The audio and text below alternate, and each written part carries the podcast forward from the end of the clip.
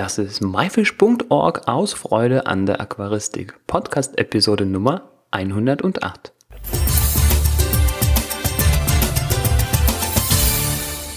Hallo, mein Name ist Juris Jutjajews und danke fürs Einschalten. In dem heutigen Interview haben wir Adri Baumann, einen der bekanntesten deutschen Aquascaper, der sein Hobby vor über fünf Jahren zum Beruf gemacht hat. Zusammen klären wir, was Aquascaping überhaupt ist und widmen uns dem Thema Aquascaping ein Hobby als Beruf. Dabei tauchen wir tiefer in das Thema ein und erfahren, wie Adri damals den Schritt in die Selbstständigkeit gewagt hat und wie sein Alltag heute aussieht. Abschließend gibt Adri seine drei besten Tipps für jemanden, der vielleicht auch überlegt, sein Hobby zum Beruf zu machen. Los geht's!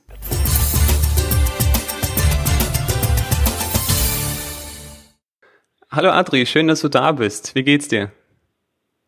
Ja, hallo Juri, mir geht's gut. Danke für die Einladung. Ja, Adri, lass uns gleich vorweg äh, mal für den Zuhörer klären, äh, was Aquascaping für dich bedeutet und wie du es jemandem erklären würdest, der noch nie davon gehört hat. Ja, also Aquascaping bedeutet für mich einfach naturnahe Aquaristik. Also ich selber ähm, mag halt sehr gern alles, was mit Natur zu tun hat, alles, was natürlich ausschaut. Und das versuche ich halt äh, in meinen Aquascapes natürlich wieder darzustellen. Ähm, Aquascaping kommt halt auch vom englischen Wort Landscape, das kann man davon sehr gut abzweigen. Und äh, das bedeutet halt, dass man unter Wasser Landschaften gestaltet. Okay, gut. Ich denke, da kann man sich was drunter vorstellen. Ähm, nun, ich hatte vorweg erwähnt, dass du Aquascaping als Beruf ausübst. Daher die berechtigte Frage, äh, kann man überhaupt vom Aquascaping als Beruf leben? Ja, also ich kann mittlerweile schon davon leben. Ähm, ich bin ganz ehrlich, äh, ich glaube niemals, dass ich damit reich werde. Das ist aber auch gar nicht meine Intention, das möchte ich gar nicht.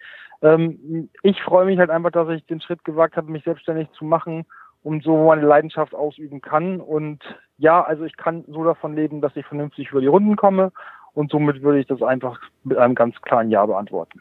Sehr gut. Und ähm, verrätst du uns vielleicht auch, wie es damals war, als du dein Hobby zum Beruf gemacht hast? Ja, also eh, auch ich habe logischerweise ganz normal vorher in einem Angestelltenverhältnis äh, gearbeitet. Ich habe vorher äh, im großen Außenhandel gearbeitet, habe dort LEDs verkauft und äh, das Ganze habe ich damals knapp acht Jahre gemacht. Und dann irgendwann äh, habe ich einfach für mich gemerkt, dass dieses ja tägliche, den ganzen Tag vorm Computer sitzen und nur hin und her telefonieren einfach nichts für mich ist. Also dass irgendwie ich mich selber da irgendwie ja in meiner Kreativität total einschränke und den ganzen Tag halt nur irgendwie am Computer sitze. Und da ist mir dann einfach der Gedanke gekommen, mich halt wirklich selbstständig zu machen mit äh, dem Thema Aquascaping. Also wirklich damals aus meinem Hobby heraus das Ganze einfach äh, zum Beruf zu machen. Es gab damals zu dem Zeitpunkt auch noch kaum Leute, außer vielleicht Oliver Knott, die das beruflich gemacht haben. Und so habe ich mich dann einfach mal entschieden, das Ganze zu wagen. Und äh, das Ganze ist jetzt in 2011 habe ich halt meine Firma Aquascaping Symphonie gegründet und ja, jetzt haben wir 2017 und äh, ich bin sehr zufrieden damit und bin echt froh, dass ich diesen Schritt gewagt habe. Okay, und wie lange hattest du das schon ausgeübt als Hobby, bevor du dann diesen Schritt gewagt hast? Also mit Aquaristik habe ich selber angefangen, ich glaube im Alter von fünf Jahren, habe dann eigentlich nahezu immer Aquarien, Teich oder ähnliches gehabt. Ähm, ich glaube, die einzige Phase, wo ich damals mal eine Pause gemacht habe, war wirklich während meiner drei Jahre äh, Ausbildung. Da habe ich kein Aquarium gehabt, äh, weil damals einfach Platz und zeitmäßig einfach nicht drin war. Und äh, nachdem ich dann quasi meine Ausbildung fertig hatte, meinen festen Job hatte, habe ich dann mir wieder ein Aquarium zugelegt und seitdem bin ich halt wirklich dabei geblieben und ja, ich werde jetzt dieses Jahr 35, also so gesehen mache ich das Ganze hobbymäßig jetzt schon seit fast 30 Jahren. Okay, also ausreichend lange gemacht. Und diese Überlegungen, wie lange hast du gebraucht, äh, um wirklich die Entscheidung zu treffen? Also das ist natürlich nicht ganz so spontan gelaufen, bin ich ganz ehrlich. Ich habe halt äh, gut anderthalb Jahre, bevor ich mich selbstständig gemacht habe, habe ich mir meinen Firmennamen halt ausgedacht, habe den versucht schon so ein bisschen bekannt zu machen, einfach so nebenbei, ähm, um einfach mal zu gucken, wie die Resonanz ist.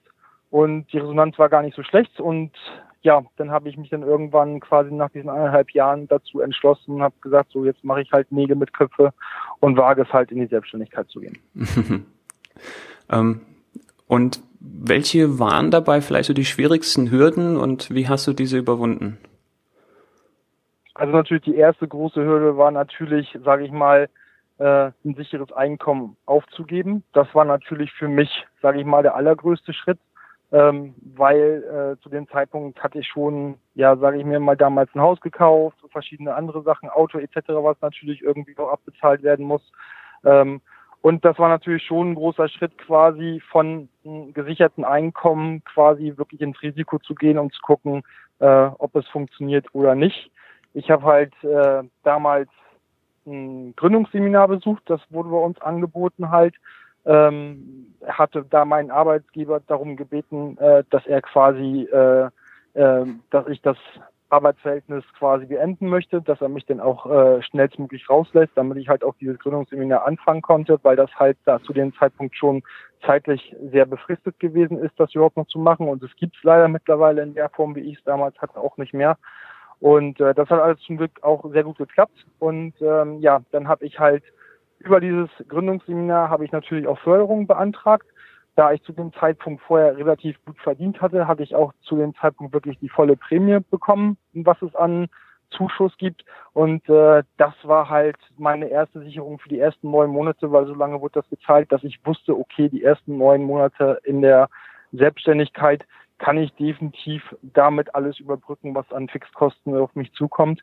Ähm, und so habe ich dann gesagt, okay, äh, ist mir die Entscheidung ein ganzes Teil leichter gefallen, als wenn ich jetzt von jetzt auf gleich quasi von null hätte starten müssen. Mhm. Das ist natürlich eine deutliche Hilfe, wenn man weiß, okay, das nächste Dreivierteljahr bin ich abgesichert und ich muss jetzt nicht äh, zusehen von, ne, von heute auf morgen. Ähm, weißt du denn auch, ob es aktuell solche ähnlichen Programme oder irgendwelche Art von Unterstützung gibt?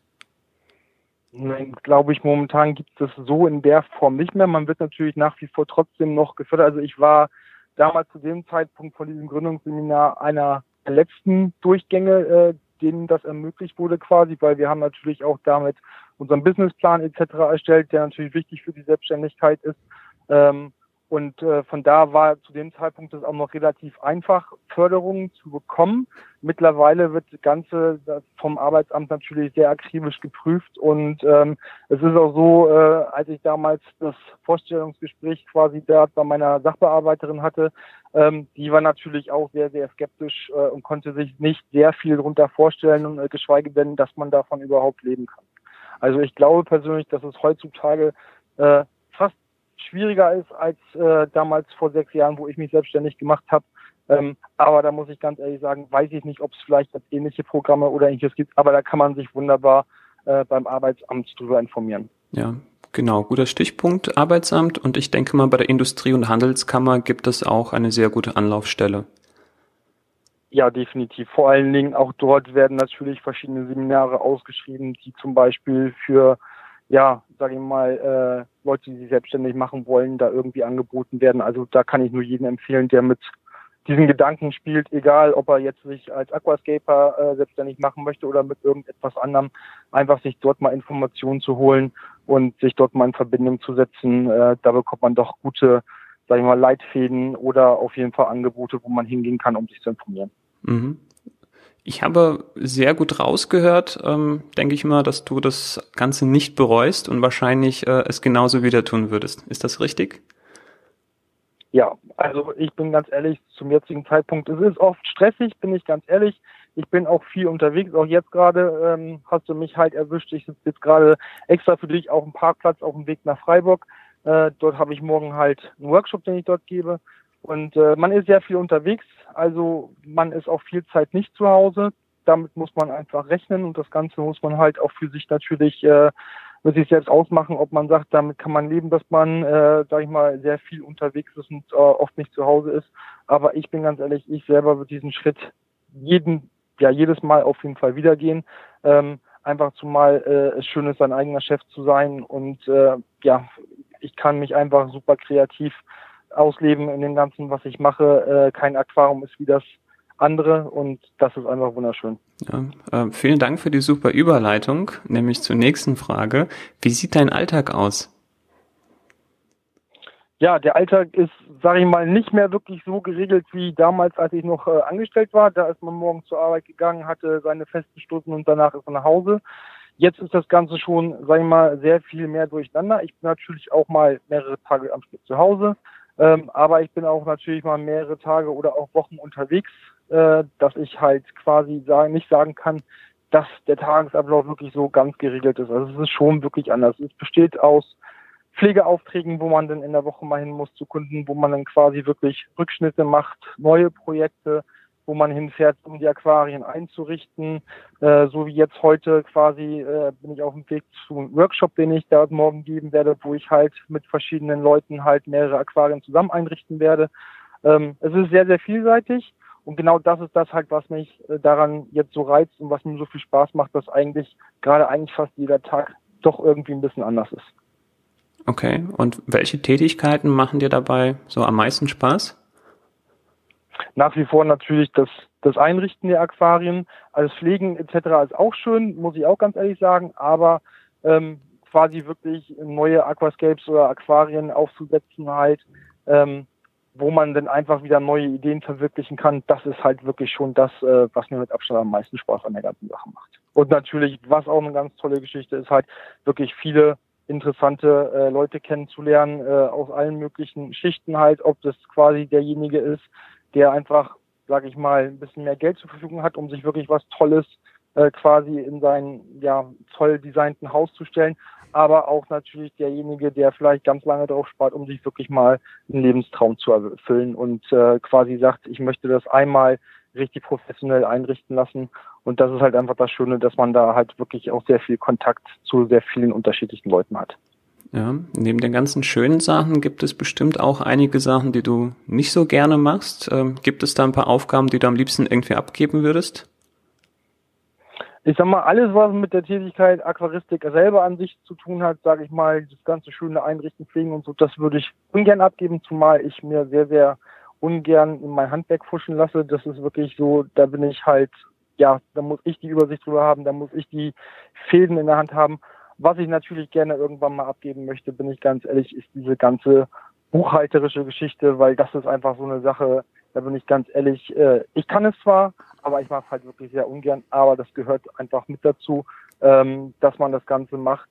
Ähm, das ist, denke ich, einfach so das kleine Minus vielleicht an der Selbstständigkeit, dass man damit einfach noch die ganzen Sachen zu tun hat, was einem vielleicht gar nicht so sehr liegt oder was einem nicht so viel Spaß macht. Aber alles andere würde ich nach wie vor alles immer selber machen wollen.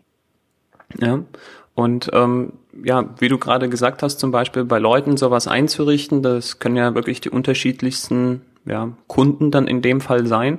Wie läuft es ab, wenn dich zum Beispiel jemand bei Facebook anschreibt und sagt, er möchte ein Aquascape von dir eingerichtet haben? Als allererstes frage ich logischerweise immer danach, ähm, was die Leute sich so vorstellen. Ich möchte gerne wissen, was die Aquariengröße nachher ist, was die Leute gerne haben möchten, äh, weil viele Leute gar nicht genau wissen, was das Ganze beinhaltet. Manche, die wollen gerne ein Nano-Aquarium eingerichtet haben. Ähm, da bin ich aber ganz ehrlich, das sprengt in den meisten Fällen sofort den Rahmen halt, weil, sage ich mal, wenn ich natürlich hinkomme, irgendwo um ein kleines Aquarium einzurichten, muss ich natürlich nichtsdestotrotz die gleichen Sätze nehmen, wie wenn ich irgendwo hinfahre für ein großes Aquarium, wo sich das quasi irgendwie ein bisschen mehr verliert, weil es halt ein Großprojekt ist. Ähm, das sind so Sachen, das passiert halt dann seltener. Deswegen kläre ich im Vorfeld immer ab, was die Leute wollen. Äh, natürlich, äh, wie aufwendig das Ganze sein möchte, aber natürlich auch ganz wichtig, ähm, was quasi das Budget ist, was äh, was die Leute äh, zur Verfügung haben oder ausgeben möchten, weil natürlich viele Sachen auch dann nicht unbedingt äh, so realisierbar sind, wie sich das viele Leute wünschen. Ähm, sind Anfragen zum Beispiel, die manchmal kommen für ein zwei Meter oder drei Meter Aquarium und dann will man eine hochwertige LED-Beleuchtung haben, die dann irgendwie maximal 200, 300 Euro kostet. Das sind so Sachen, die gehen einfach nicht. Die kläre ich aber einfach ganz ehrlich und direkt im Vorfeld damit es einfach auch nicht zu irgendwelchen Missverständnissen kommt, sodass nachher niemand enttäuscht ist, dass ich halt einfach wirklich von vornherein einfach äh, die Fakten auf den Tisch lege, was die ganzen Sache kosten kann, kosten wird oder wo man vielleicht noch optimieren kann. Das geht natürlich auch, wo man sagt, okay, man kann hier und da vielleicht ein paar Abstriche machen, weil der Kunde möchte das unbedingt, aber es ist vielleicht ein bisschen bei den Pflanzen zu teuer, dass man einfach sagt, da geht man von der Menge ein kleines bisschen runter. Die Pflanzen wachsen ja, dann dauert es halt einfach vielleicht ein kleines bisschen länger, aber da findet man in der Regel meistens immer eine Lösung. Mhm. Und ich denke mal, ein entscheidender Punkt dabei ist gerade besonders das Design des Aquariums. Ähm, kommen die Leute mit Urlaubsbildern zu dir oder irgendwelchen Fotos aus dem Internet? Ähm, wie läuft das ab? Meistens sind es tatsächlich, wenn Fotos aus dem Internet, also Urlaubsfotos, ganz ehrlich, hatte ich tatsächlich noch gar nicht bisher.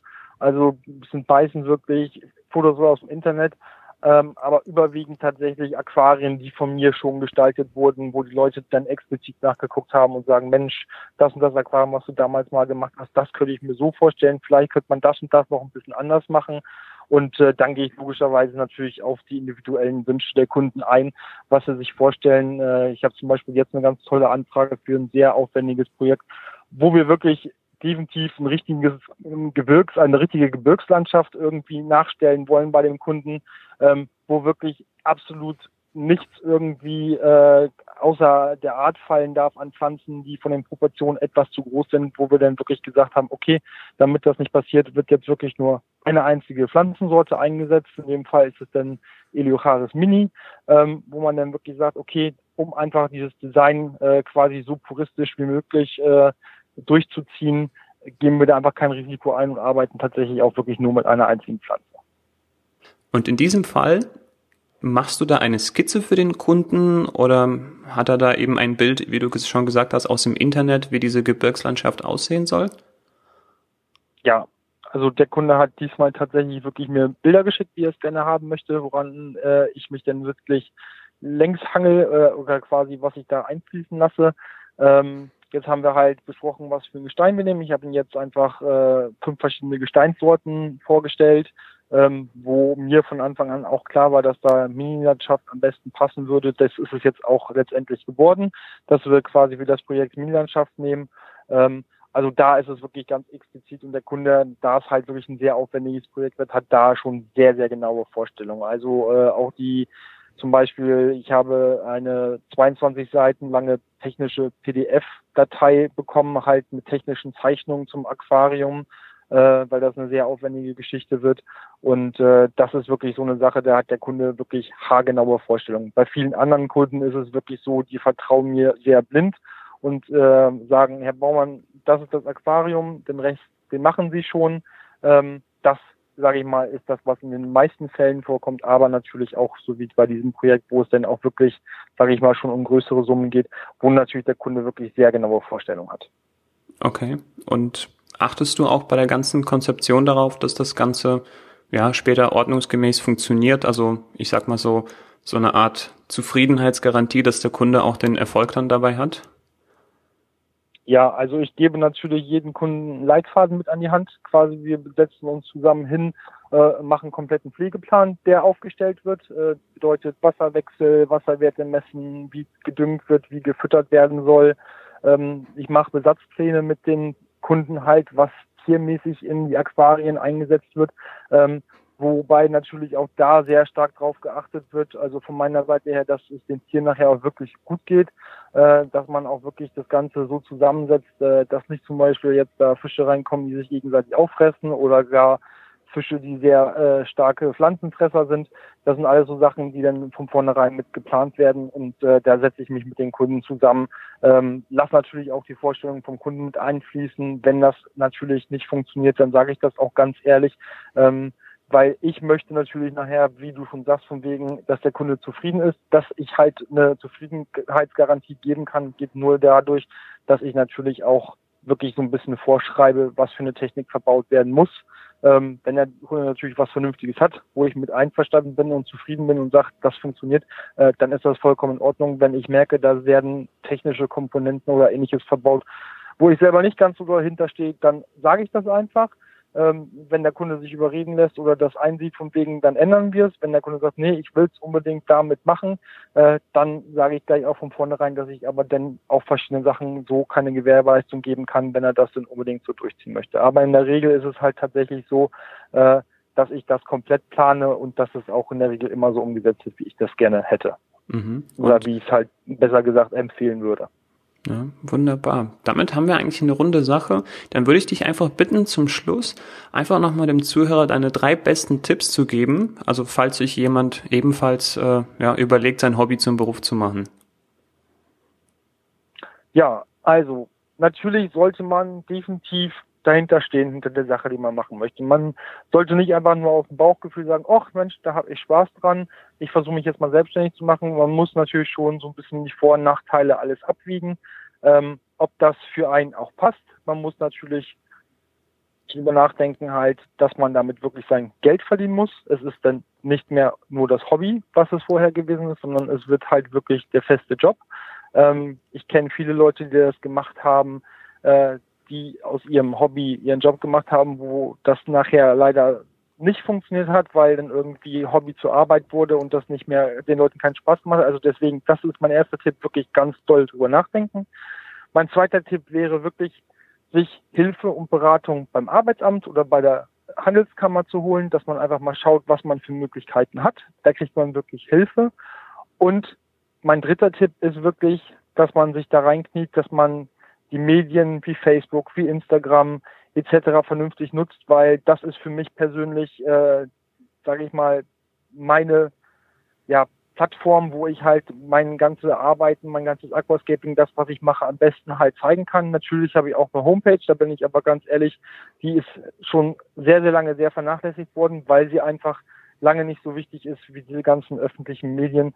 Ähm, wie gesagt, da gibt es viele Möglichkeiten. Ich selber nutze Instagram und Facebook. Man kann auch bestimmt über Twitter und andere Geschichten noch mehr machen. Aber das sind so meine drei Tipps, die ich jedem da an die Hand geben möchte. Ja, perfekt. Und wenn du jetzt noch sagst, wo man dich auf Facebook und Instagram findet? Ja, also bei Instagram und bei Facebook äh, natürlich meine Seite aquascaping-symphony oder mich selber auch unter Adri Baumann. Da kann man mich natürlich auch kontakt, äh, kontaktieren. Ähm, und wie gesagt, wer da Fragen hat, wer mich da anfragen möchte, äh, auch wenn es einfach nur mal vielleicht beratungsmäßig irgendwie ist, dass man ein paar Tipps braucht, das mache ich schließlich auch immer noch nach wie vor gerne. Kann mich da sehr gerne anschreiben. Und ansonsten, ähm, wie gesagt, wer auf meine Homepage guckt unter www.aquascaping-symphony.de, der ist auch meine Telefonnummer, falls jemand doch mal wirklich eine persönliche Beratung haben möchte, was ich auch zum Teil ganz schön finde, wenn das nicht nur immer einfach nur über Schriftverkehr geht, sondern wenn man wirklich auch mal miteinander telefoniert und das Gespräch direkt sucht. Da bin ich erreichbar und da stehe ich dann jedem gerne zur Verfügung. Ja, vielen Dank. Alle genannten Links packen wir in die Show Notes. Adri, vielen Dank für deine Zeit. Ich wünsche dir noch eine gute Weiterfahrt und viel Erfolg morgen bei dem Workshop. Danke, Juri, und danke allen Zuhörern. Tschüss.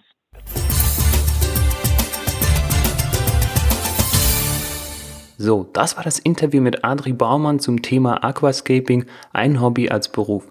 Wenn dir diese Episode gefallen hat, dann bewerte den Podcast bei iTunes.